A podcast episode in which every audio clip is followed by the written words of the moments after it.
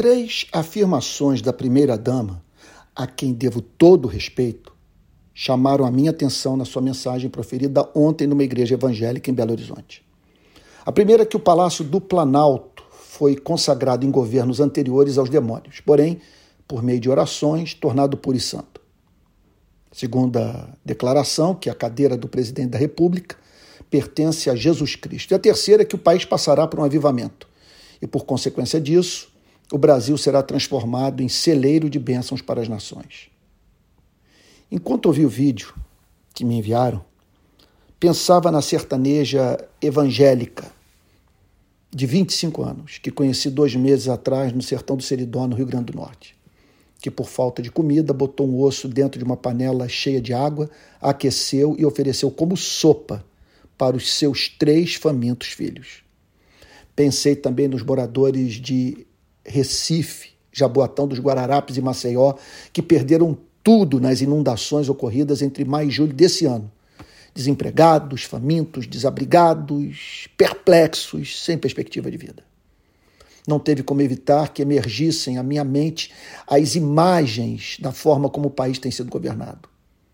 O que vivenciamos na pandemia, que nos levou ao segundo lugar no mundo em números absolutos de mortos pela Covid-19 e o espetáculo de horror das manifestações antidemocráticas ocorridas nos últimos três anos, comandadas por Brasília, cheias de palavras de ordem, rancor e ódio.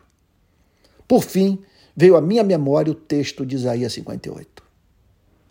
Grite a plenos pulmões.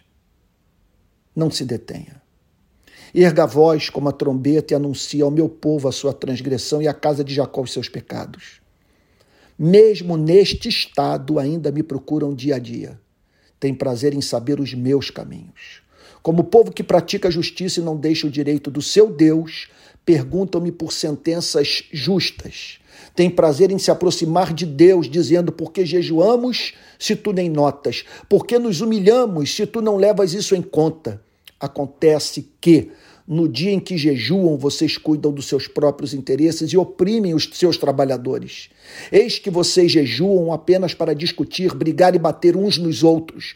Jejuando assim como hoje, o clamor de vocês não será ouvido lá no alto. Seria este o jejum que escolhi, que num só dia a pessoa se humilhe, incline sua cabeça como junco e estenda debaixo de si pano de saco e cinza?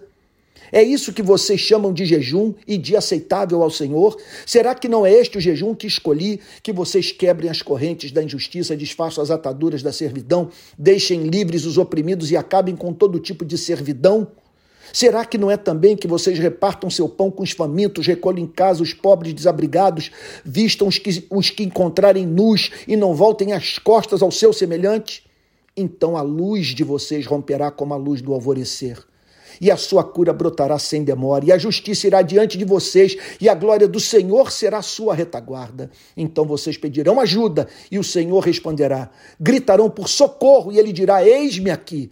Se tirarem do meio de vocês todo tipo de servidão, o dedo que ameaça e a linguagem ofensiva, se abrirem o seu coração aos famintos e socorrerem os aflitos, então a luz de vocês nascerá nas trevas e a escuridão em que vocês se encontram será como a luz do meio-dia. Permita-me dizer que quando esse dia chegar, acreditarei que Cristo está reinando em Brasília. Nosso país não está precisando de palavras mágicas, mas de atitudes que reflitam o caráter do Criador.